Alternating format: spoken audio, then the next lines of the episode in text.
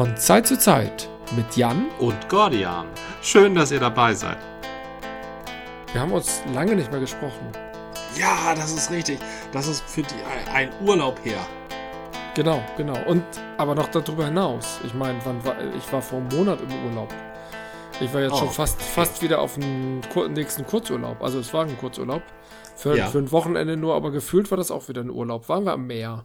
Das war schön. An welchem Meer? An der Ostsee. Zählt das noch als Meer? ja, da habe ich, ja, da hab ich eine klare Meinung zu. Kommen wir doch mal zum Wesentlichen, zum Bier. Nach welchen äh, Kriterien hast du dir denn dein heutiges Bier ausgesucht?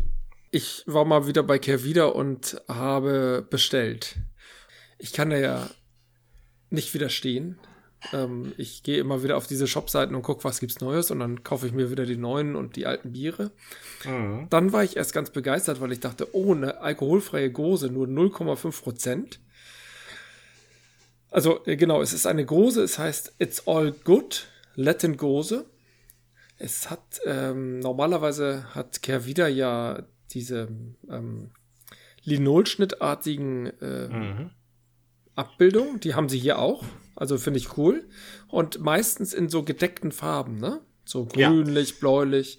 Mhm. Und hier haben sie ein knallrot-orange als Himmel, würde ich mal sagen. Ich würde behaupten, das ist ein Himmel. Das finde ich vom Design her schon interessant und es gibt auch nicht diesen Weg oder so, was es öfter gibt oder Palmen und so, sondern es gibt irgendwie so ein diffuses Pflanzenwirrwarr, was sich einmal so in so einem Bogen von Mitte links durch äh, unten rum bis Mitte rechts erstreckt. Und das ist, das könnten Hügel sein oder das könnten, das könnte auch irgendwas in, im Inneren unseres Körpers sein oder es könnte ein Apfelmännchen-Auszug sein. Könnte alles sein. Kennst du doch die Apfelmännchen?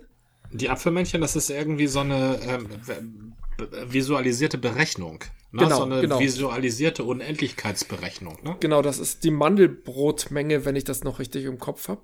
Und mhm. die Visualisierung reichert das Ganze mit Farben an. Und das Faszinierende ist, immer wenn du ein Fragment des Apfelmännchens beleuchtet, dann ist da wieder ein kleines Apfelmännchen. Und wenn mhm. du da mhm. reingehst, ist wieder eins und wieder eins. Und zwischendrin sind ganz komische Verwirbelungen und, und das sieht extrem faszinierend aus. Ich glaube, die tollsten Bilder wurden ich weiß nicht, ob man die explizit gesucht hat.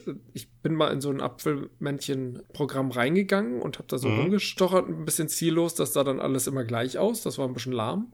Und man muss, glaube ich, schon wissen, wo man die coolen Bilder sieht.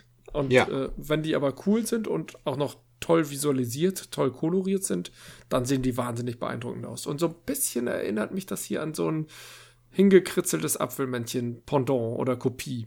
Aber du, du findest da nicht äh, eine Korianderpflanze oder Kügelchen oder ähm, ein Salzbrocken, also diese Sachen, die man notwendigerweise mit der Gose verbindet? Natürlich, ist alles hier zu erkennen. Alles zu erkennen. Mit ah, ganz viel Fantasie. Ja, Fantasie sollte man voraussetzen unter Kraftbiergenießern. Und bei diesem Label erst recht. Aber das stimmt. Es gibt so einige Label, die die Fantasie anregen und manchmal auch beanspruchen. Ja. Was hier auch sehr fantasievoll war, war meine Lesart des äh, Alkoholgehalts. Ich hatte da so hingeguckt und dachte, ach, wie nett, 0,5 Prozent. Ich finde ja alkoholfreie Biere, Craft-Biere super. Ja. Und war echt begeistert. Aber erst später, als ich nochmal genau hinguckte, entpuppte sich die Null, die, das liegt auch ein bisschen am Schriftsatz von äh, der Kervida-Schrift. Das waren zwei dicht gedrängte Einsen, also so Striche, die nicht zusammengebunden eine Null ergaben, sondern eine Elf. 11,5. Und das für wow. eine Gose. Normalerweise ist eine Gose ja leicht. Normalerweise ist eine Gose leicht, richtig. Also der, der Charakter soll immer süffig sein. Ja. Und ähm, das Bier selbst, also die Gose selbst, das Bier, äh, das die Grundlage der Gose ist, soll auch noch mild sein. Ne? Und deshalb ist meistens leicht. Genau. Ja. Aber in diesem Fall, ja, ich bin gespannt. Vielleicht ist es trotzdem ein toller Geschmack und ein Gose-artiger Geschmack. Mhm. Aber 11,5 Prozent. Ich habe danach nichts mehr vor. ja. Ich meine, das ist wie ein Wein. Das ist wie ein Wein, ja. Das und ist auch schon so die obere Grenze mit dem, was man so mit Bier machen kann. Also die oberste Grenze, was ja, man mit ja. Bier machen kann.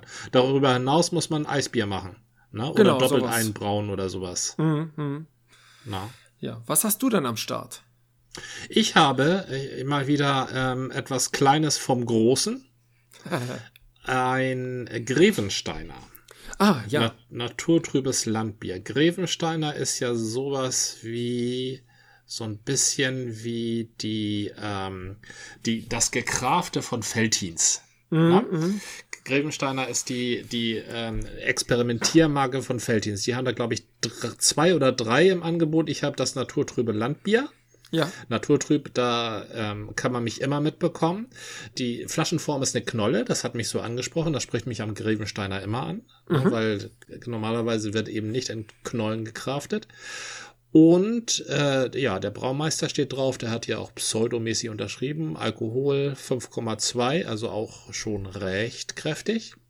Was mich an Felddienst anspricht, ist nicht nur, dass sie sich da relativ früh hingewendet haben, zu dem wir machen mal was neben unserem Major Seller, sondern, was ich persönlich an Felddienst auch gut finde, es ist eine von drei der zehn größten deutschen Brauereien, die von einer Frau geführt wird.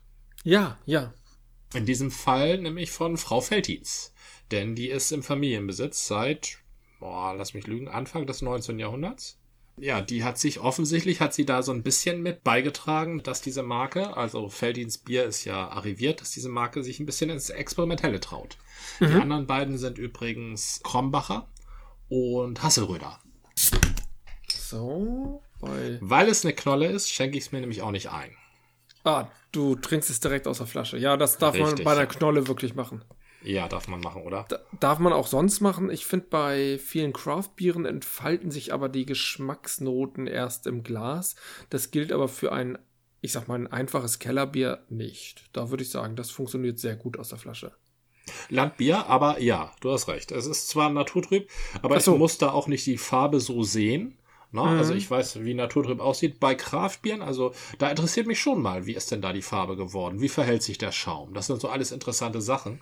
Aber das sind nicht so die Fragen, die ich an ein Felddienstprodukt habe. Ja, ja, ja. Also ich habe hier gerade mal das Bier, die Gose eingeschenkt und das sieht ein bisschen aus wie so ein, wie so eine Limo, also sehr grobporige Perlage. Aha. Es, es tröpfelt irgendwas jetzt noch aus dem Bodengrund oder wie auch immer ich das nennen soll, das so ein bisschen Substanz hat. Macht das äh, Kopf Ja, das ist, das ist ja bei der Grose nichts Seltenes, Ja, das ist dass sich da Feststoffliches absetzt. ja und das sollte man auf jeden Fall auch mitnehmen. Das ist so ein bisschen wie die Hefe beim Hefeweizen, ne? Mhm, ja, oder ein bisschen denaturisiertes Eiweiß bei Bieren, die halt schon ein bisschen länger stehen.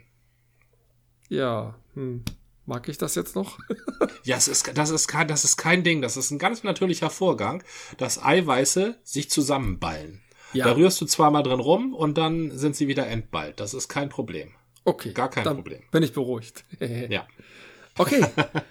Dann sag ich mal, wenn du bereit bist, äh, hast du irgendwas zum Anstoßen? Ja, ich klopfe mit meinem Schweizer Taschenmesser gegens Bier. Ah ja, dafür sind die gedacht. Sieh mal einer Mhm. an. Okay, auf das, was es wert ist. Auf das, was es wert ist.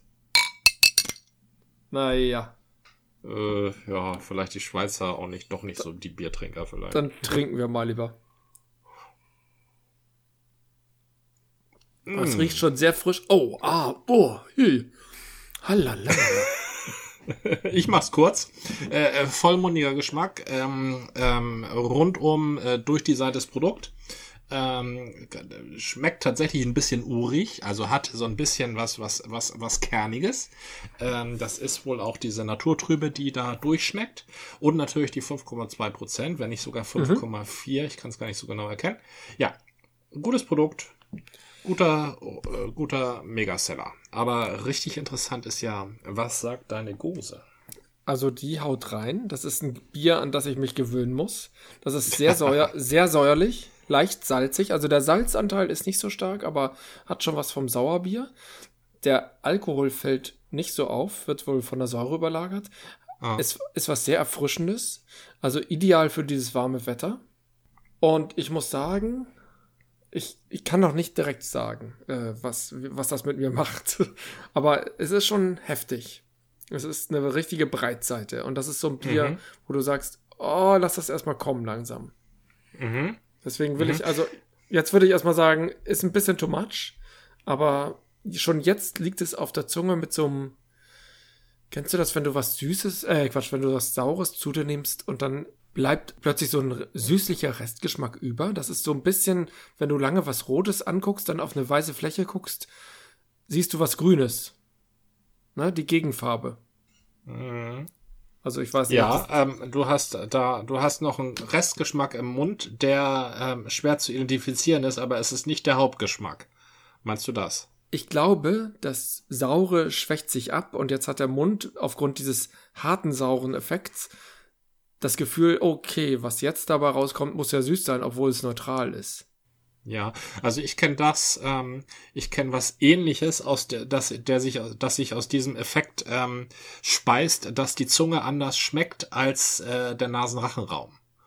Die eigentlich komplexen Geschmäcker nehmen wir ja im Nasenrachenraum wahr. Mhm, ne? Mhm, All genau. die Gesch Geschmäcker der Welt. Und die Zunge selbst ist ja sehr beeinträchtigt, was Geschmack angeht. Die hat süß-sauer, bitter und in der Mitte halt wohlschmeckend. Ne? Und das war's. Umami.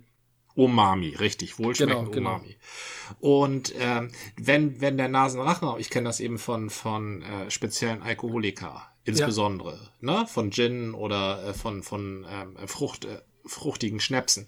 Mhm. Ähm, wenn der Nasenrachenraum, der nimmt äh, was anderes wahr und aber ja. wenn das äh, durch das, das nimmt er wahr durch die ähm, Aerosole. Ne? Also mhm. wenn sich, wenn sich Geschmacksstoffe in äh, Sauerstoff binden und dann damit die Geschmacksknospen Knospen im Nasenrachenraum kitzeln.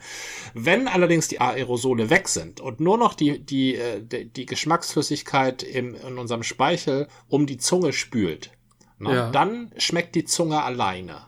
So. Und wenn die Zunge alleine schmeckt, dann ist der Geschmack plötzlich völlig anders als das, was dir Nase-Rachenraum mitgeteilt ah, hat. Oh ja, die Komplexität okay. ist weg und nur noch so ein, so ein blasses Obergeschmacksding bleibt über. Das, das kenne ich. Das könnte es sein. Ich hatte jetzt allerdings tatsächlich den Eindruck, weil es hier richtig um Sauer ging. Sauer ist ja ein echter Geschmack auf der Zunge. Ja. Und als der nachließ, blieb dann das Gefühl von Süßlichkeit übrig. Das kann natürlich auch im Bier liegen, aber es kann eben auch diesen harten Kontrast darstellen. Dass, wenn alles sauer ist, ist das Normale plötzlich im Verhältnis süß. Ja, das ist richtig. Ich Klar, weiß aber nicht, ob, ob, das so funktioniert oder ob da vielleicht dann doch auch was Süßes drin ist, was sich nur im Nachgang, im Abgang durchsetzt. Oder so. Man darf ja mit der Gose viel experimentieren. Da kann man ja auch noch ein bisschen was Süßliches hinterher schmeißen. Ja, ja. Mhm, das ist ja alles erlaubt.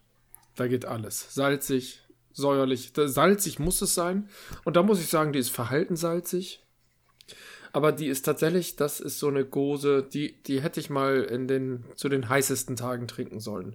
Mhm. Geht, geht jetzt auch noch gut, aber das ist wirklich so ein Ding, wow, wenn es 35 Grad sind, trinkt diese Gose. It's all Wie, good.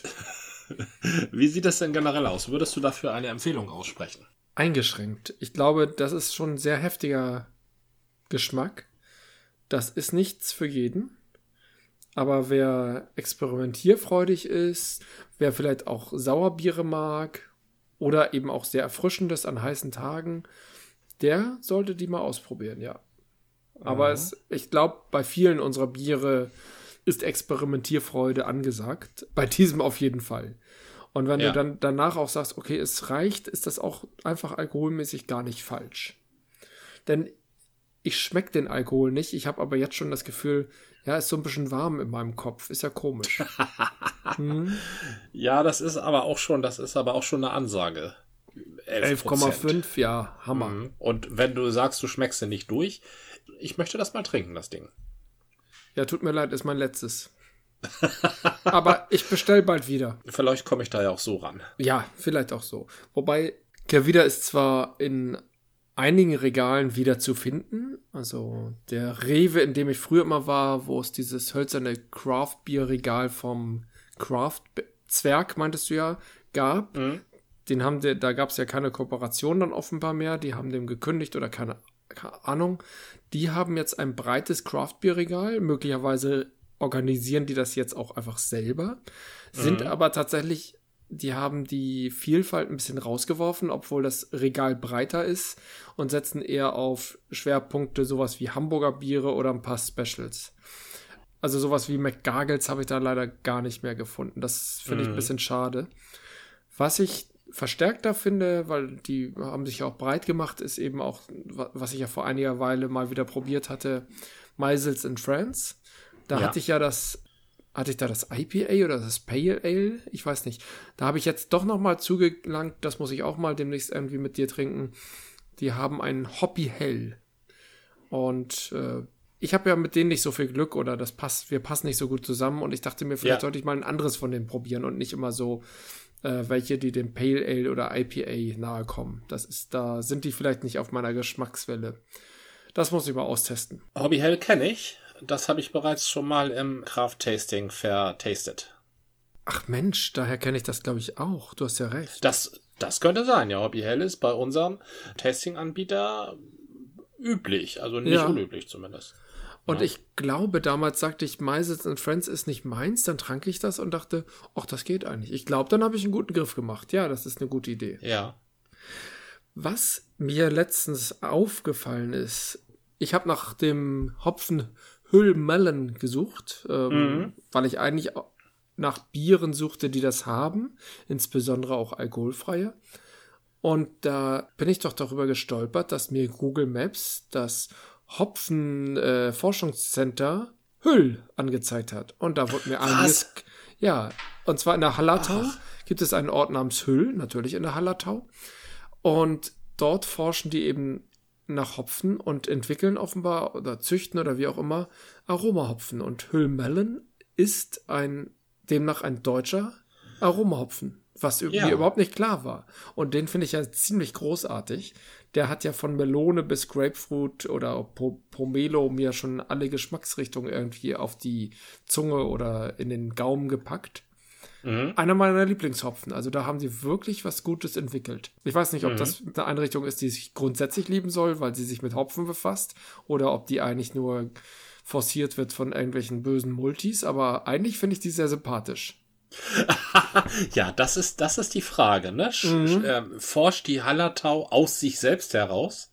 Ähm, wobei ich sagen muss, die ist wahrscheinlich nicht abzulösen von bösen Multis. Ne? Nein, nein, das ist das Hauptabsatzgebiet. Richtig, genau. Ja. Das ist, das sind dann hauptsächliche Abnehmer, weil ansonsten verwendest du Hopfen ja für, also für wenig Sachen. Genau. Außer für Bier. Wer ablösbar ist von den bösen Multis, ist das Hopfenanbaugebiet ähm, Halle-Saale. Das weiß ich zufällig, weil dort sehr viel universitäre Forschung beim Hopfen gemacht wird. Ja, so. ja. Aber ich glaube, weder Tettnang noch die Hallertau sind denkbar ohne äh, ohne den, Multis. Ich sag mal, ja, ich sag mal den sicheren Absatz. ja, das ist, ist ja auch völlig in Ordnung. Ich gönne ja jedem der äh, jedem Landwirt einen sicheren Absatz. Ich habe im Zweifelsfall eher Sorge, dass die Multis äh, die Landwirte irgendwie auspressen, ausnutzen. Das wäre eher. Aber häufig hast du das gerade bei so speziellen Früchten. Man sagt Hopfendolde, ist das eine Frucht? Ja, ne? Ist der Dolde eine Frucht? Na, gute Frage. Ähm, Oder ist das sowas wie ein Zapfen? Ja, Hopfen, also eine, eine Dolde ist ein Zapfen. Aber ja. er wächst ja an einem, er wächst ja nicht an einem, er wächst ja nicht aufrecht. Er wächst ja, oh Gott, eine Dolde hm. ist ein Zapfen. Also ich kann dir mit Sicherheit sagen, dass die sogenannte Wacholderbeere ein Zapfen ist. Dem sieht man das ja nun wirklich nicht an. Ne? Aber der Dolde sieht man das Zapfenmäßige an. Ich glaube, es ist keine Frucht. Nee, ja, okay. Es ist keine Frucht. Also vielleicht im weiteren Sinne biologisch, aber nicht im engeren Sinne. Okay, also mhm. sagen wir einfach, ähm, dass Anbaugebiete oder äh, Bauern, die ähm, spezielle, ähm, in diesem Fall Dolden, ähm, das ist aber auch wieder doof, weil ich, ich kenne überhaupt keine andere Dolde. also egal. Die spezielle Dinge anbauen. Belassen wir es doch ja. so. Oder Pflanzen. Dass die häufig in einer langjährigen Kooperation mit Unternehmen sind. Ja. Das sind dann einfach Bauern, die sich ähm, mit einem Unternehmen vertraglich geeinigt haben und die haben dann feste Abnehmer und gleichzeitig ähm, auch damit Sicherheiten. Mhm. Aber interessant wird es natürlich, wer kümmert sich um die Fruchthopfen? Wer baut die Aromahopfen an? Sind das die gleichen Bauern auf dem zweiten Feld? Also, dass sie auch einen mhm. freien Bereich haben. Und, und wie hat sich das etabliert über die Jahre? Also, irgendwo kam das offenbar ja aus den USA. Aber es muss ja auch hier irgendjemand mal angefangen haben. Da weiß ich tatsächlich noch also, viel zu wenig. Die Hopfenforschung ist seit den 70er Jahren explodiert. Mhm. Also, dass, dass wir da so richtig äh, zwei bis 300 Hopfensorten haben, das gab es früher nicht und an Hopfen wurde auch nicht viel geforscht früher. Aber die Hallertauer bauen natürlich schon seit sehr langer Zeit Hopfen an. Mhm. Wie gesagt, ich war ja mal äh, in, in, in Köln, in, ich war schon mehrmals in Köln, aber einmal war ich in Köln äh, in so einem alten ähm, Kölschbier-Ausschank da war der Eingangsbereich war geziert mit äh, Fässern, ja. mit alten ähm, Bierzapfanlagen und äh, äh, verziert mit Säcken, mit Hopfensäcken. Und auf diesen Hopfensäcken, da stand dann halt drauf, Hallertau mhm. äh, 1910. Ja. so. Und da wurde mir einfach klar, also da wurde mir einiges klar und vor allen Dingen wurde mir klar, dass der Begriff Hallertau, was ja eine Gegend ist, ne? Mhm. Dass der Begriff Hallertau äh, so eine Art inoffizieller Markenname ist und ich glaube, ähm, zumindest 1910 und wahrscheinlich heute noch, dass die Leute, die da Hopfen anbauen, irgendwie organisiert sind. Also sich irgendwie nicht zueinander in Konkurrenz stehen, sondern sowas wie Genossenschaften haben. Ja, sowas. ja. Verkaufsgenossenschaften, so, ja, das wäre gut. Ja, und mhm. das ist bei, bei Mono-Landwirtschaft äh, ist das häufig so, oder war zumindest früher häufig so. Äh, zum Beispiel auch da, wo ich herkomme, Dithmarschen, der Kohl. Das, den schmeißt nicht jeder Bauer selber auf den Markt und wendet mhm. sich an den Abnehmer, sondern die schmeißen den erstmal zusammen ja. und dann bieten sie den zusammen an. Ne? Ist, ist ja auch viel geschickter. Mhm. Das ist geschickter. Sie machen sie nicht gegenseitig Konkurrenz und wenn es bei einem mal nicht so gut läuft, dann kann der durch die anderen gestützt werden. Ne? Und ich glaube, so läuft das wahrscheinlich auch mit dem Hallertau Hopfen. Ich glaube nicht, da ist Bauer Kruse. Der muss überlegen, äh, wie viel Aromahopfen baue ich dieses Jahr auf meinem Feld an. Und nebenan ist äh, Bauer ähm, Hinze und muss sich das auch überlegen. Ich denke, die sprechen sich ab. Kruse ja. und Hinze sind ja auch so typisch bayerische Namen, ne? ich wollte jetzt nicht zufällig wirkliche Bauernnamen in der Hallertau benennen. Naja, aber Sonst du kannst sowas mit Huber aufgehört. Genau. Hinterhuber und Untermeier oder was weiß ich. Hinterhuber und Vorderhuber, genau. Ja, meinetwegen. Das ja, scheint mir realistischer. So, und ich glaube, das, das ist ja sowieso ein Risikogeschäft und Hopfen ist auch gar nicht leicht zu ernten. Und ich glaube, die sprechen sich ab. Die sagen dann hier, pass auf, ich mache mal 6% Dingshopfen und du machst 8% Bumshopfen. Und da treten wir einfach gemeinsam an die Märkte ran. Und wenn ja. jemand von, wenn jemand Höhlmellen von mir verlangt, dann sage ich, geh mal zu Hinterhuber. Und wenn jemand von dir ähm, Magnum verlangt, dann gibst du mir, äh, lass du mich die Hälfte davon verkaufen oder so. Mhm. Das, das halte ich auch nur für sinnvoll. Moment, wird Hopfen nicht mit Erntemaschinen geerntet? Ja, das ist richtig. Also das Entscheidende ist ja nicht, den Hopfen vom Feld zu bringen. Das ist mhm. auch schon schwierig, ne? aber ja, das geht. Ja. Das Entscheidende ist, die Dollen von, vom Rest zu trennen. Ah, okay. Das ist das Schwierige. Und da haben die total komplexe Maschinen, die gibt das auch nur da. Also so, so, so Fließband-Zupfmaschinen, wo das vollautomatisch geht, ohne äh, dass da alle Blätter und alle Stängel mit abgezupft werden. Mhm. Und solche Maschinen sind ja sowieso sinnvoll in der Genossenschaft. Und dann bist du auf jeden Fall miteinander verbandelt. Ja, das ergibt sehr viel Sinn. Mhm. Mhm.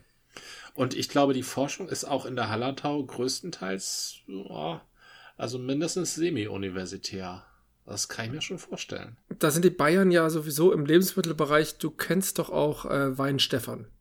Mhm. Weinstefan ist irgendwie, glaube ich, als mir so als Joghurt ein Begriff. Und gleichzeitig mhm. ist Weinstefan eine der entscheidenden ähm, ökotrophologischen oder äh, Ernährungsentwicklungshochschulen. Ähm, um es mal so zu sagen. Ich glaube, das ist so. fach, fachlich nicht so ganz genau. Und das ist eine sehr beliebte und berühmte Hochschule. Also die ist äh, spezialisiert auf diese Sachen. Und genauso wird das Forschungszentrum Hüll oder das Hopfenentwicklungszentrum oder wie auch immer es genau heißt, weiß ich nicht. Ich google es nicht. wird auch so eine Kooperation sein. Das heißt, du hast eine echte Forschungseinrichtung und gleichzeitig eine enge Bindung ans Unternehmertum. Ja da sind sich die Bayern ja auch nicht so schade. Das ist eher eher so ein norddeutsches Ding, dass die lange oder glaubt sich zumindest immer, vielleicht stimmte das noch nie, ähm, dass man sich so ein bisschen ziert. Aber die Forschung, die in den Markt reinschreitet, das ist eigentlich erst so die letzten 20, 30 Jahre in meiner Wahrnehmung aufgekommen. Also ich habe das natürlich aus der Informatiksicht erlebt, dass Startups aus Unis gegründet werden, so wie damals Google entstanden ist. Ist ja. eigentlich nicht das Typische gewesen. Das gibt es heute, glaube ich, schon. Also jetzt nicht so berühmt wie Google. Aber das war eine Zeit lang, wer aus der Uni heraus am besten noch mit, mit Beteiligung eines Professors irgendwie ein Startup aufgezogen hatte, das war immer so ein bisschen fishy. Also in meiner Wahrnehmung, ne? Die ja. reine, die reine freie Lehre war das dann ja nicht mehr. Man machte sich ja vom Markt abhängig und so, sowas alles. Das war ja. auch meine Sichtweise vor 30 Jahren. Aber dass du eben gerade nicht in theoretischen Wolken leben musst, sondern einer Uni, einer Hochschule auch praktische Dinge entwickeln kannst, die dann auch wirklich in den Markt gehen können, mhm. ist ja nichts Verwerfliches. Man muss es irgendwie klar und deutlich machen und nicht irgendwie da irgendwelche Grauzonen aufziehen. Aber eigentlich ist es ja cool, wenn du direkt aus der Forschung was Praktisches machen kannst. Ja, das, das hat, hat allerdings auch Grenzen. Also mit einem relativ konkreten Produkt wie einer informatischen Lösung ne? oder einem informatischen Service, irgendwas Digitalem.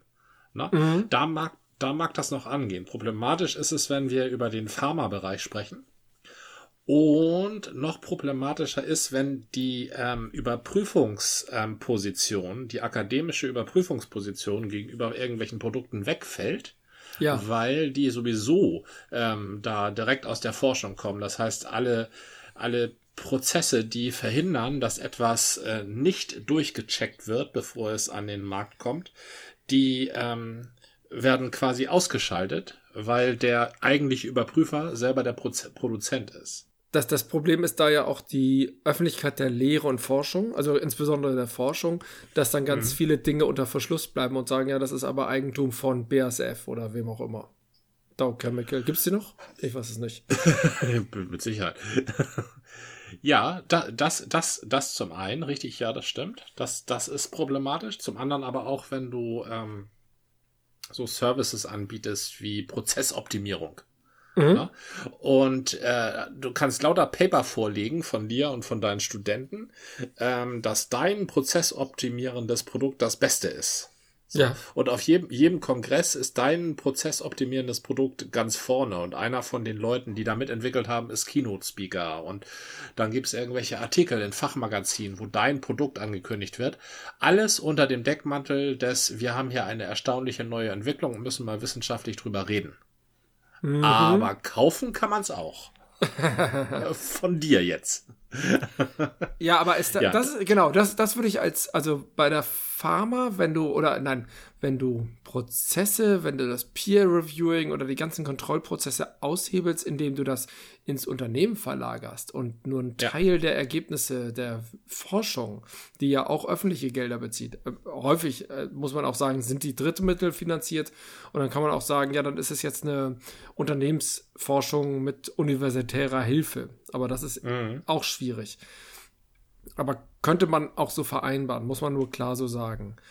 Und auf der anderen Seite, das, was du gerade beschreibst, ist tatsächlich etwas, was ja auch genau in der Informatik läuft. Also Prozesse sind ja auch Algorithmen. Ob du Prozesse im Sinne von ähm, Wirtschaft denkst und Organisation oder im informatischen Sinne, das ist alles das Gleiche eigentlich.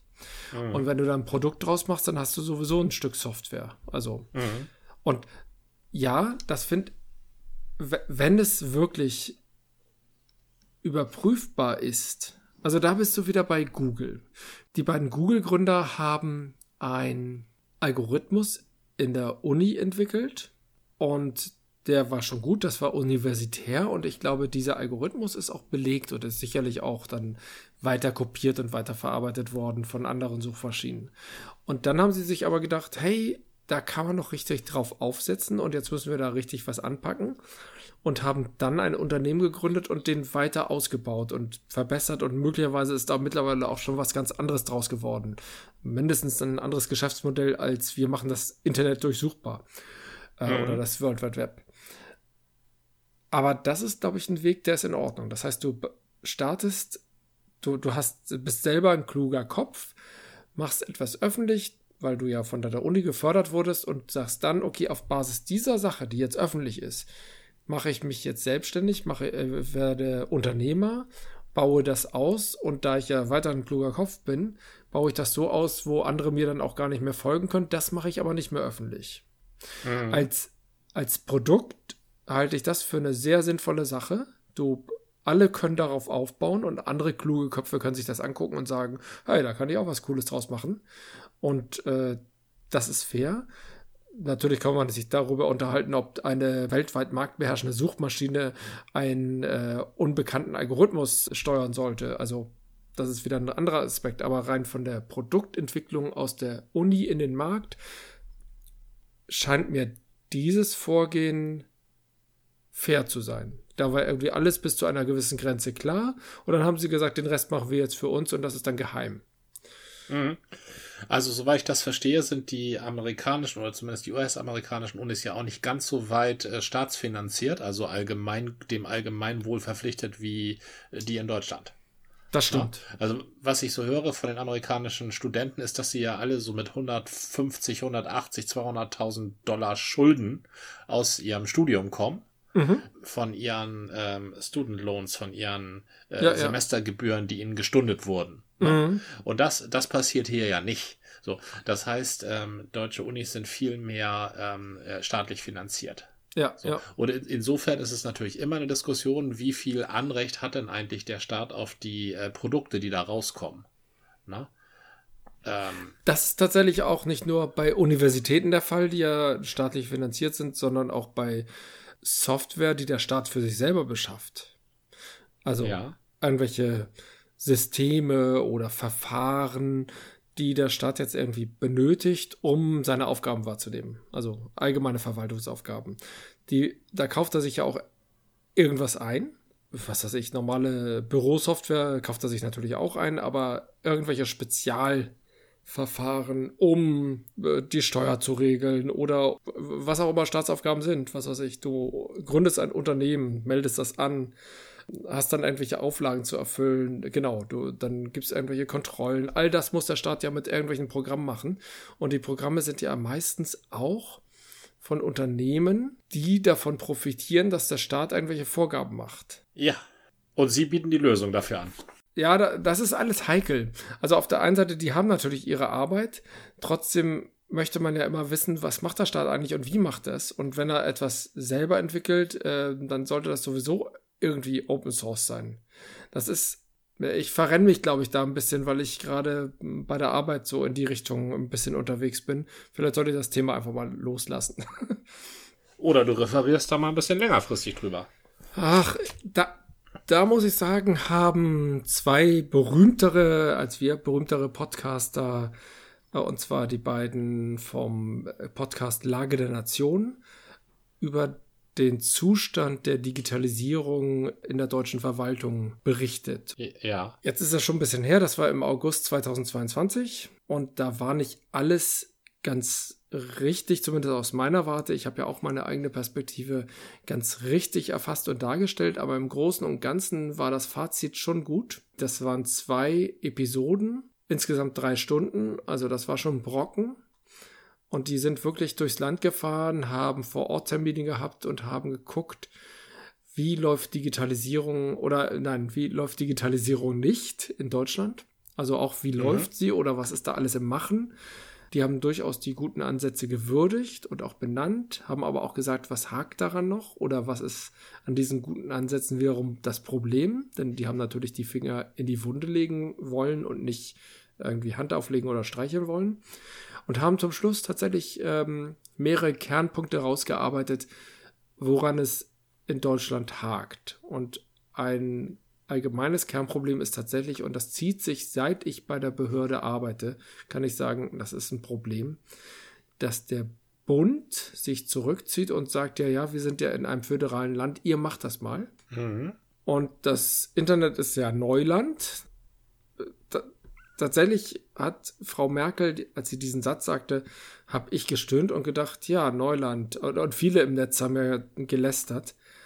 Aber tatsächlich für die allgemeinen Bürger kann man das vielleicht schon sagen, insbesondere aber für die Verwaltung. Ja. Auch wenn die Verwaltung schon viele Jahre Computer hatte, was du mit dem Internet machen kannst, was du machen musst, was du dem Bürger bieten musst, das ist für die Neuland.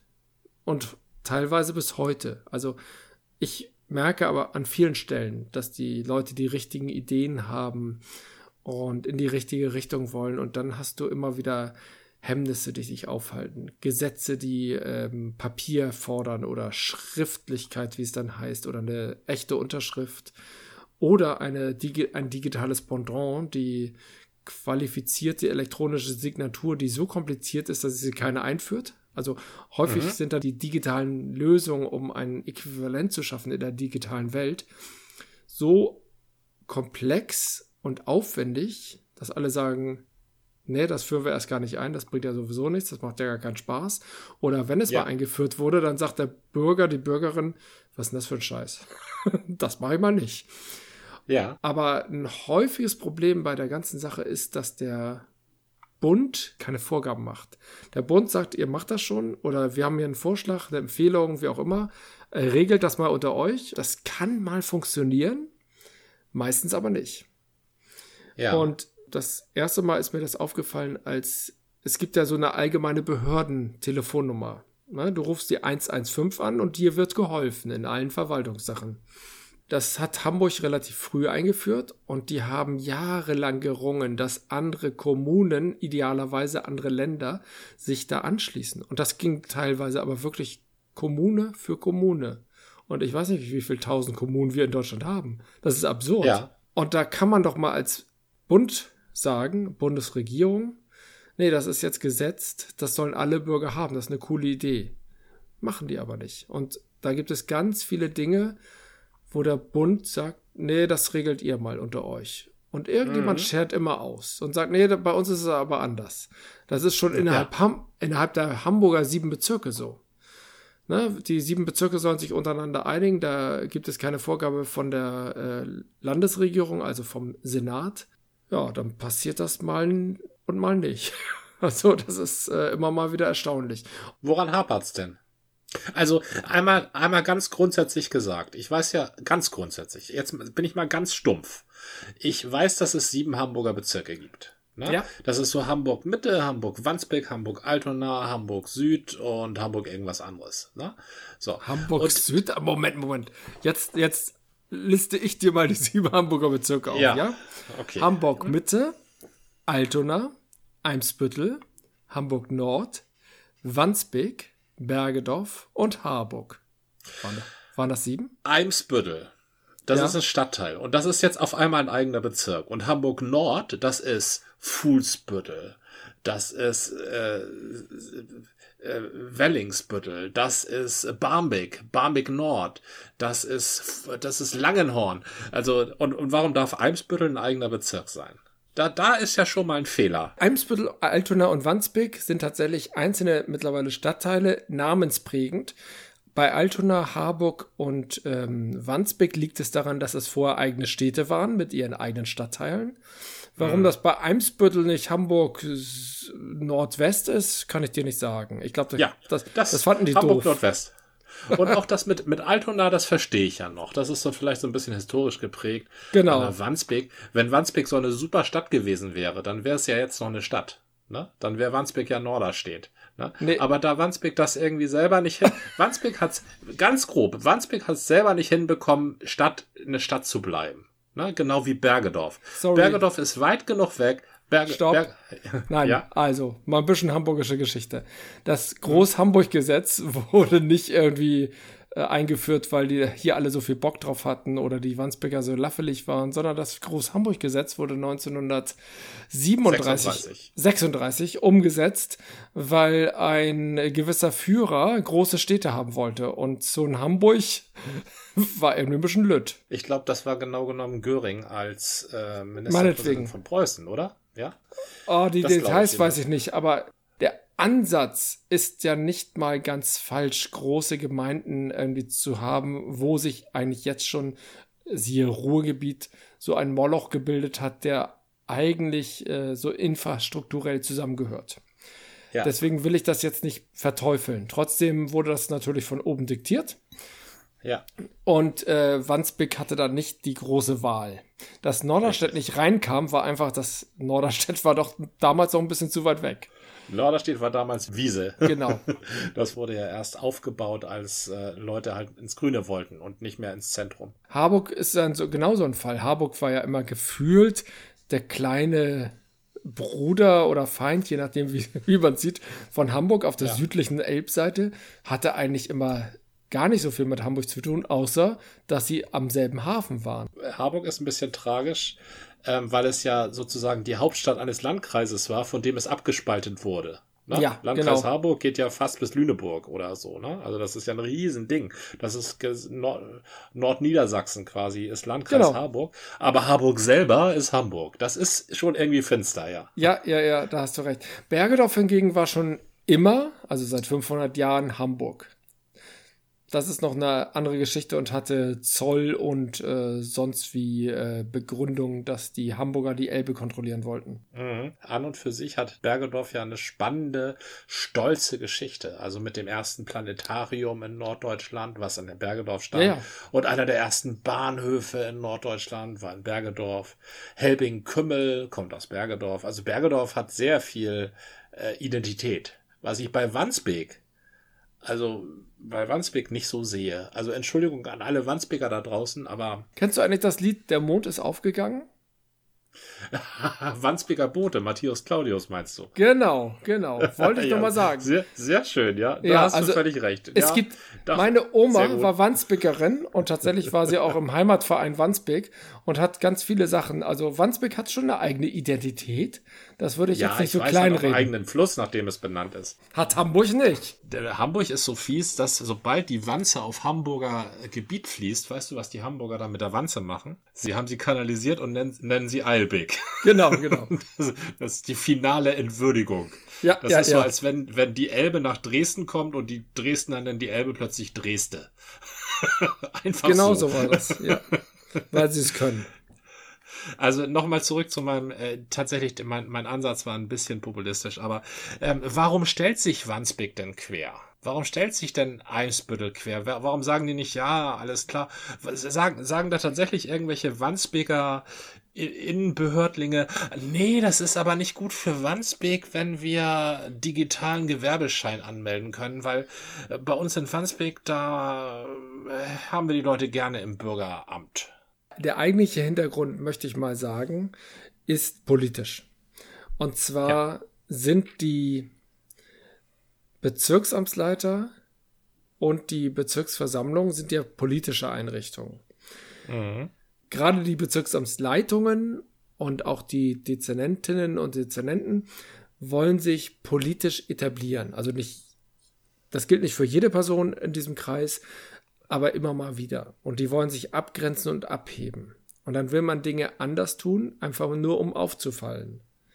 Und das wem? wirkt sich der Politik, wem wollen sie auffallen? dem Bürger, wem auch immer. Also man möchte sich abgrenzen in der Presse, man möchte irgendwie sagen, wir haben hier die Lösung für die digitale XY und alle anderen Bezirke sagen, ja, aber wir haben die Lösung doch schon links rum, warum macht ihr denn nicht mit? Aber Bezirk A B, C, nee, A kann ich nicht sagen, ist Altona. Bezirk X äh, kann sich dann präsentieren als, wir haben aber die bessere Lösung. Und wir haben, wir sind innovativ. Wir haben auch hier ein Digital Transformation Hub, was weiß ich. Also da kann sich ja jeder Bezirk irgendwas ausdenken. Das machen die nicht so übertrieben, wie ich das jetzt darstelle, aber es gibt immer wieder den Reiz, sich politisch zu etablieren, sich politisch zu beweisen. Und das läuft. Indem man was verhindert. Also nee. eigentlich beweist man sich ja politisch, indem man was, äh, was erledigt und nicht indem man Dinge verhindert. Ja, jetzt bist du aber total pragmatisch. Eigentlich ah. beweist man sich politisch, indem man sich äh, äh, ins Licht, gut ins Licht stellt. Ja. Und das macht man, indem man sagt, wir können es besser als die anderen sechs.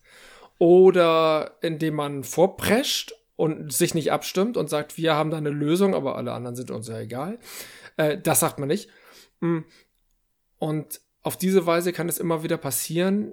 Also das ist natürlich ist das völlig legitim. Das ist ja auch dieser Ansatz, du hast sieben Bezirke und die stehen in Konkurrenz und jeder soll zeigen, dass das besser kann. Aber gleichzeitig müssen auch alle zeigen, dass sie gemeinsam handeln können. Und diesen Spagat hinzukriegen, ist total schwierig. Denn an einigen Stellen ist das sinnvoll und an anderen nicht. Und da du alle paar Jahre immer wieder eine neue Bezirksamtsleitung hast, die wiederum reinkommen muss in dieses Spiel, da sind total schlaue Leute. Ich will das gar nicht kleinreden. Aber es sind eben auch Leute, die manchmal von etwas getrieben sind, von etwas besessen wird zu viel gesagt, aber irgendwie ihr Ding machen wollen. Die haben ihre eigene Agenda, die ist, hat auch total ihre Berechtigung, aber wirkt sich dann zum Beispiel im Thema Digitalisierung doof aus. Und dann haben wir irgendwie damit zu ringen und versuchen, diese, diesen Konsens herbeizuführen. Und das Ganze ist in Hamburg alles ganz harmlos. Ich will das gar nicht so aufbauschen. Das soll nur als Beispiel zeigen, dass auch schon im Kleinen diese Probleme bestehen, die man irgendwie einfangen muss. Und im Großen erst recht. Mhm. Im Bund. 16 Länder. Und da hast du immer die Forderung, was regel ich zentral und was überlasse ich den 16 Playern. Und da ist gerade der Bund, die Län wo wir gerade bei 16 sind, die letzten 16, mittlerweile sind es aber auch schon 17 Jahre nicht so gut aufgefallen. Ich muss sagen, die aktuelle Regierung hatte einiges gut im Blick. Ich bin noch nicht sicher, ob das alles gut umgesetzt wird. Da sind wir ja gerade dabei. Aber die 16 letzten Jahre, gerade mit Innenministern, die ja auch für das Thema, Thema IT und Digitalisierung da waren. Ich sag nur, wie hieß doch mal diese Bayer? Ähm, Seehofer? Seehofer, ja. Der hat ähm, gesetzlich ganz rigide, also alles so papierbasiert. Und wenn er aber Führung zeigen sollte oder, oder zentrale Vorgaben in, im Thema IT, hat er ganz viele Dinge eben nicht festgelegt zentral, sondern gesagt, ihr macht das mal. Ja. Da sind wir heute. Seehofer ist nicht der einzige schlimme bei, in der ganzen Reihe, da gab es Vorgänger, die das genauso verbockt haben, weil Digitalisierung nicht verstanden wurde als Kernthema für die Weiterentwicklung eines modernen Landes. Ja, Digitalisierung wurde nicht verstanden. Also ähm, ich, ähm, ich verstehe, ich verstehe auf Landesebene, wenn sich Politiker profilieren wollen. Das kann ich verstehen. Also, ne, weil ein Ministerpräsident von irgendwas wird vielleicht mal Bundeskanzlerkandidat. Das ist genau, ja meistens genau. so dass mhm. Ministerpräsidenten irgendwann Kandidaten werden. Das ist in den meisten mhm. Fällen ist es so. Genau. Ich kenne wenig Beispiele, wo der äh, Kandidat einer Partei nicht vorher Ministerpräsident beziehungsweise ja Ministerpräsident bei Merkel war es ein bisschen was anderes, aber die kam aus dem Kabinett. Mhm. So die, ähm, aber irgendwelche Bezirksamtsleiter wieso müssen die sich profilieren vor wem? Ich äh, halte mich für politisch ähm, interessiert, aber ich kenne meinen Bezirksamtsleiter nicht. Ich gehe auch davon aus, wenn irgendwie der Bezirksamtsleiter, wo wohne ich überhaupt? Hamburg Nord wohne ich, ne? Wenn der Bezirksamtsleiter Hamburg Nord, das wird ja ein SPD-Mann sein. So. Der ist, der wenn ist der grün. von Echt? Oh Gott. Okay. Wenn der Hast Bezirksamtsleiter Hamburg ja, ich habe eben keine Ahnung. Also ich habe den, den jedenfalls nicht gewählt. Ich habe, wenn der Bezirksamtleiter Hamburg Nord sagt, ja, nö, also das, was Altona und Einsbüttel und Harburg wollen, da mache ich nicht mit. Ich, ähm, da, ich finde das nicht gut, dass man da auf den Button Go klicken muss. Man muss auf den Button Gate klicken. Und der muss auch nicht grün sein, sondern blau. Und bevor das nicht so ist, mache ich nicht mit. Dass da nicht die Frau Fegebank mal anruft und sagt, hier, äh, Peterchen, du, du schickst da jetzt mal einen Referenten hin und dann mach dir das klar. Hör mal auf, dich hier so anzustellen, okay? Und wenn ich morgen nochmal anrufen muss, dann äh, gibt's richtig auf die Backen. So, und dann sagt der Bezirksamtleiter, ja, stimmt wohl. Der sagt doch nicht, nee, ich stelle mich jetzt quer, damit in meinem in meinem Bezirk in der Postwurfsendung, wir haben ja in all unseren Bezirken haben wir diese Umsonstzeitung, ne? In denen steht dann immer drinne, was im Bezirk so los ist. Damit da in dem Bezirksblatt steht, das sowieso umsonst verteilt wird und was nur die Rentner lesen, ähm, äh, Hamburg Nord hat die bessere Idee für den Button. So. Und wir setzen uns dafür ein. Ich glaube das nicht, Gordian.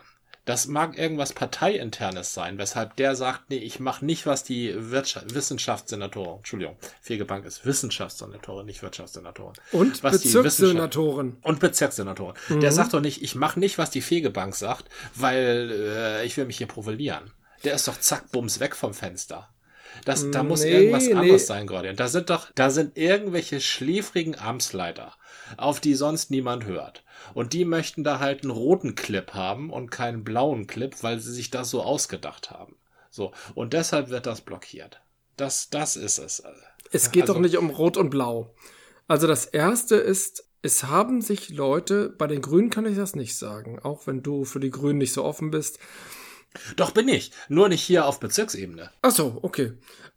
Der, lass mich nicht lügen, Andi Grote ist, war, SPD. Ah, ja, ja, das ist klar. Senator. Ich, ich überlege gerade, ob Andi Grote selber auch ein Bezirksamtsleiter war. Na, das krieg ich gerade nicht hin.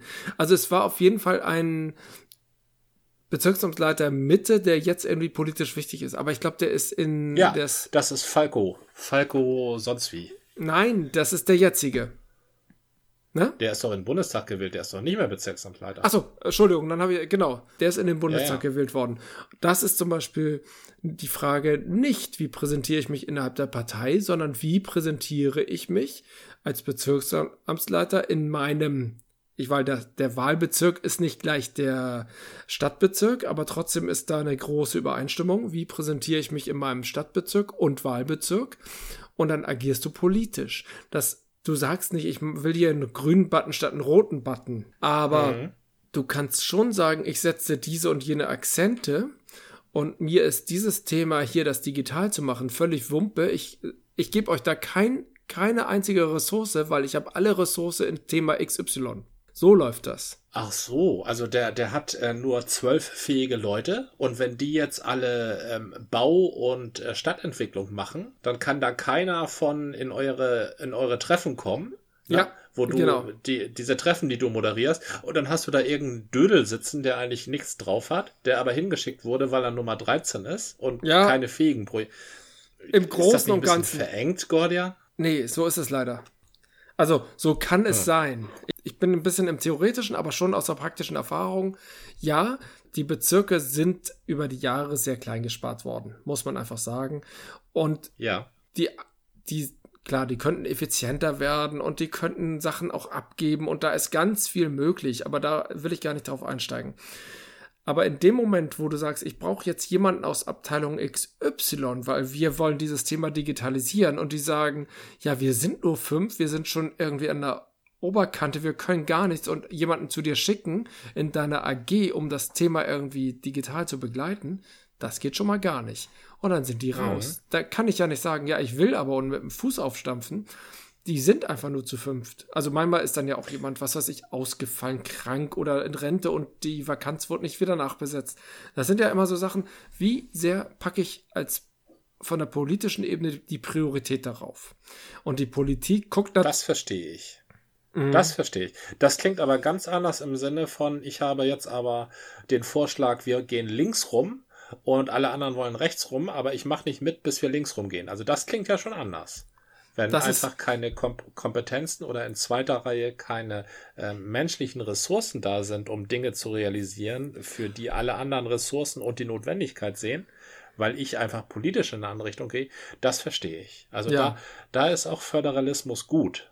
Ne? Weil so ist es tatsächlich. eben auch schwierig, weil du genau diese, du könntest es festlegen vom Senat her, vom Bürgermeister, indem du sagst, das Thema ist Gesetz, das müssen wir machen. Ja. Und dann kann kein Bezirksamtsleiter ankommen und sagen, nee, ich aber nicht. Also kann er zwar, aber dann hat er einen schlechten Stand.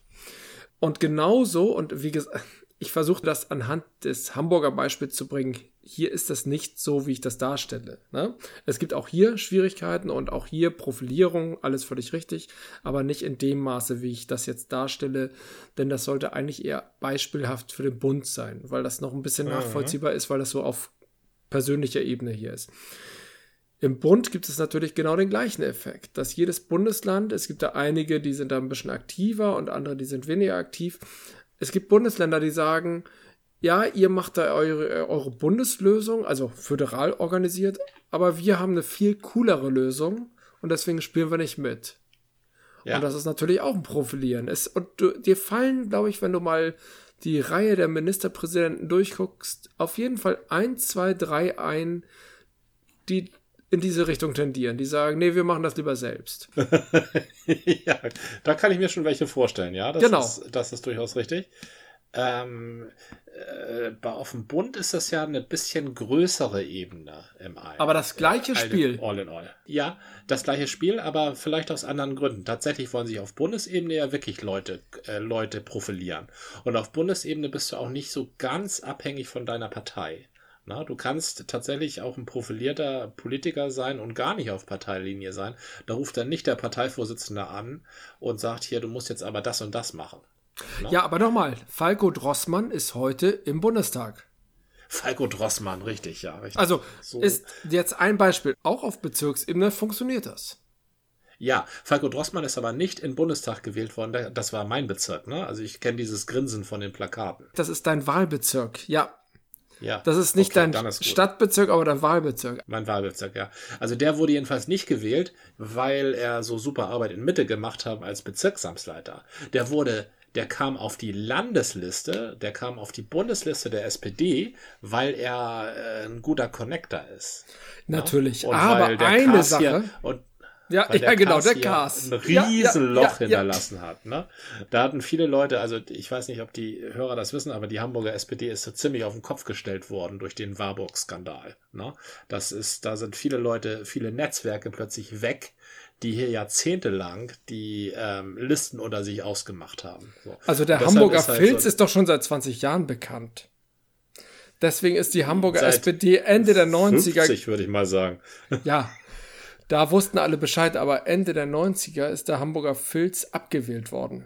Und dann gab mhm. es diesen internen Wahlskandal. Ja. Äh, habe ich jetzt eigentlich Probleme, weil ich hier als äh, Mitarbeiter der Verwaltung gegen mein. naja, egal. Wieso? Du bist doch als Beamter bist doch politikunabhängig. Ich bin nicht verbeamtet, ich bin angestellt. Oh. Ui, äh, dann, dann würde ich mal. Tritt doch mal irgendwo ein. Vielleicht nicht unbedingt mehr SPD. Was ich sagen wollte, ist, der Kars hat seine, hat ja nicht die Bürger von Mitte glücklich gemacht mit seiner Blockade oder Beförderungspolitik. Ich will ja gar nicht sagen, vielleicht hat er auch Dinge angestoßen. Sondern der ist in seiner Partei positiv aufgefallen. Ja, klar. Und deshalb haben sie ihn auf einen aussichtsreichen Platz auf der Liste gesetzt. Mhm. Na, und das, das unterstützt meine Argumentation. Wenn die Bezirksamtsleiter sich querstellen, ist es anders als bei den Ministerpräsidenten. Das fällt niemandem auf, außer dass sie sich gegenseitig auffallen oder dass sie halt ihren Parteivorsitzenden auffallen. Bei den Ministerpräsidenten allerdings, da ist es ja klar, dass da irgendwann, so war es ja letztes Mal bei der CDU, da ist halt Ministerpräsident gegen Ministerpräsident angetreten ne? weil die beide profiliert waren. So. Und dann haben die halt versucht, ihre Truppen um sich zu scharen. Ne? Und Ministerpräsidenten müssen sich natürlich gegenüber anderen Ministerpräsidenten profilieren und haben auch so eine gewisse Unabhängigkeit. Ich, ich habe noch diesen NRW-Fuzzi im Kopf. Wer ist da, also das ist ja schon über ein Jahr her, wer ist da gegen wen angetreten? Laschet gegen ja? Söder. Ach, Söder. Ja, der war ja CSU. Ja, ich habe es schon wieder vergessen. Naja, das ist ja eine Schwesterpartei. Ja, ich dachte, die wollten mal den Bruch wagen. War das nicht so? Oder ja. Söder? Apropos Bruchwagen. Ähm, man könnte das auch mal in Deutschland so versuchen, also ein bisschen so eine Gebiets-, so eine Länderreform machen. Ne? Äh. Um das mal ein bisschen alles so ein bisschen zu entzerren. Ne? Zum Beispiel, so, es braucht, braucht ja nicht unbedingt so viele Stadtstaaten. Ne? Zum Beispiel Hamburg. Ist ja eine, Hamburg ist ja eine total doofe Konstruktion. Man kann Hamburg sehr gut zusammenfassen mit Schleswig-Holstein und Mecklenburg-Vorpommern und das alles Hamburg nennen. Das geht ja auch. Also ist ja, heute schon Metropole. Metropolregion Hamburg ist ja, äh, weiß nicht wie viel, 15 Millionen Leute oder so. Und Berlin kann man sehr gut in Brandenburg aufgehen lassen. Ja, das haben die mal. Da und Bremen an Niedersachsen anzuschließen. Ja, und warum, warum stimmt man da überhaupt ab? Bremen an Niedersachsen anzuschließen. Das ist das vernünftigste und naheliegendste. Und das Saarland, das kann doch auch sehr gut zu äh, Licht an der Grenze von Rheinland-Pfalz. Rheinland-Pfalz, ja, okay. Da kannst du ja auch hin. Na, die trinken beide gerne Wein. so. das, äh, das, also gefühlt, ähm, ob ich nun in Cuxhaven bin oder auf Rügen, äh, auf Usedom war ich noch nicht, ist es für mich alles ziemlich ähnlich. Wir sind alle wortkarg, mhm. also wir, wir beide jetzt nicht, aber Tja. Äh, wir trinken überall Störtebecker, das passt schon. Ich meine, Störtebecker ist das Bier in der Elfi und was ist was, was gibt es Wichtigeres in Hamburg als die Elfi? Und damit das hast du ja schon den Schulterschluss. Den Touristen. ja, aber wir, wir werden doch hier gerade von Touristen gehört, oder? ähm, ja, und also, es geht ja auch um Tourismus. Wenn man Mecklenburg-Vorpommern hat ja eigentlich keinen Sinn außer Tourismus. Also jetzt, wo die ähm, Ostsee-Pipeline weg ist. Äh, ist ja der hallo, einzige hallo? Sinn von Mecklenburg-Vorpommern. Ja? Störtebecker Bier. Richtig, genau. Störtebecker Inselbräu, also gute Dafür, Biere. Insel ist auch super. Ja, ja, ja, ja. Ja, ja, da gibt's einiges bei Politikern ist es natürlich immer ein bisschen schwierig, weil Politiker müssen ja gewählt werden, am besten. Also werden ja selten gewählt durch irgendwas Vernünftiges, was sie gemacht haben, so, sondern die werden eher gewählt, weil sie irgendetwas sagen, was das Herz anspricht. Oder ja? weil sie im entscheidenden Moment nicht gelacht haben, sondern stoisch wie unser Kanzler nichts gesagt haben. Ich finde das bei unserem Kanzler Scholz ja ganz super, dass der so stoisch ist. Also, dass er nicht die großen Worte macht. Das, also ich misstraue, wie viele Hamburger übrigens, wie viele Norddeutsche, den großen Worten. So, aber so ab Rheinland-Pfalz versteht man ihn da gar nicht. Ne? also ich misstraue auch den großen Worten, aber den, Kla den was ist das Gegenteil von Taten? Untaten ist es ja nicht. Also wenn jemand einfach nichts tut, sondern sich erstmal hinsetzt und ähm, suggeriert, er sagt es ja nicht, ich denke da jetzt erstmal drüber nach. Oder ein paar Wochen später kommt dann auch nichts raus dann weiß ja. ich auch nicht. Dann bin ich auch als Norddeutscher so ein bisschen mh, hm, verzweifelt. Hoffnungslos. Und das ist gerade unser Kanzler. Da kommt nichts. Äh, ja, es kommt auch immer darauf an, wie das, wie das in den Medien gespiegelt wird. Also die Medien, Medien machen ja mit Politik. Ja, natürlich. Die haben Vierte ja so, Gewalt. Haben, vierte Gewalt sollen sie eigentlich sein. Also sie sollen alles gegenprüfen, was behauptet wird. Das ist die Theorie. Ja, ansonsten kann es keiner. Aber ähm, äh, manchmal da werden die Medien oder Medienmacher halt verführt, selber als Akteure tätig zu werden. Die haben Na? eine Agenda. Also, ja. Richtig, genau. Und eine Agenda sollen sie auch haben ähm, sie sollen trotzdem ihre Arbeit machen. Also man kann ja eine Überzeugung haben und trotzdem seine Arbeit machen. Aber wenn die Vermittlung der eigenen Überzeugung zur Arbeit wird, dann wird es natürlich ein bisschen problematisch. Und wenn man halt der Überzeugung ist, der Kanzler macht nichts, dann berichtet man auch entsprechend. Also ich weiß notwendigerweise, dass der Kanzler eine Menge macht, weil ja, der macht einfach eine Menge. Also Aha. ich weiß, dass Olaf, ja, richtig, genau. Olaf Scholz sitzt ja nicht da im Kanzleramt und dreht Däumchen. Nein, nein, er der, denkt. Der, nein, okay, nein, er macht sicherlich was, aber es gibt so einige Punkte, wo ich ich will das jetzt nicht vertiefen. Wir sind überhaupt kein Politik-Podcast. Ich könnte ein ganz anderes Thema aufwärmen. Mhm. Wir könnten einfach zum Ende kommen. Ja. Das war eine Folge des Podcasts von Zeit zu Zeit mit Gordian und Jan. Bis zum nächsten Mal.